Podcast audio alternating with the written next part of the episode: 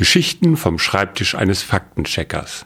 Geodokumentar Tobias Hamelmann heute über die Schwere und die Höhe von Daten. Aber fangen wir vorne an. Die jüngeren Zuhörer dieses kleinen Podcasts müssen jetzt ein wenig durchatmen, denn es wird von alten Zeiten gesprochen. Damals, als man in Palmoliv noch seine Hände badete. Als das Modem beim Einwählen ins Internet außerirdische Geräusche produzierte und als noch ganze Computerspiele aus Zeitschriften direkt in den Rechner abgetippt wurden. Genau, abgetippt, nix CD rein und los. In diesen Zeiten gab es noch Disketten. Darauf wurden die Daten gespeichert. Und so eine Diskette, also eine der schon moderneren, fasste 1,44 Megabyte und war ungefähr 2 mm dick. 1,44 Megabyte. Das ist für heutige Verhältnisse quasi gar nichts.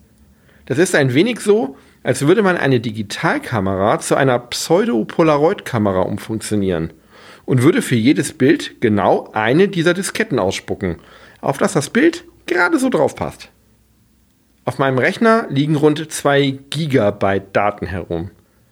Würde ich die alle auf solche Disketten spielen, bräuchte ich knapp 140.000 Disketten.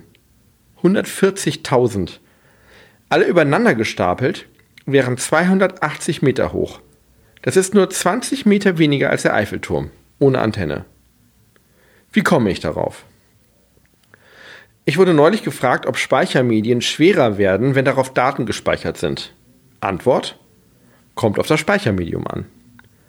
Daten werden als 0 oder 1 gespeichert, also zwei deutlich voneinander unterscheidbare Zustände.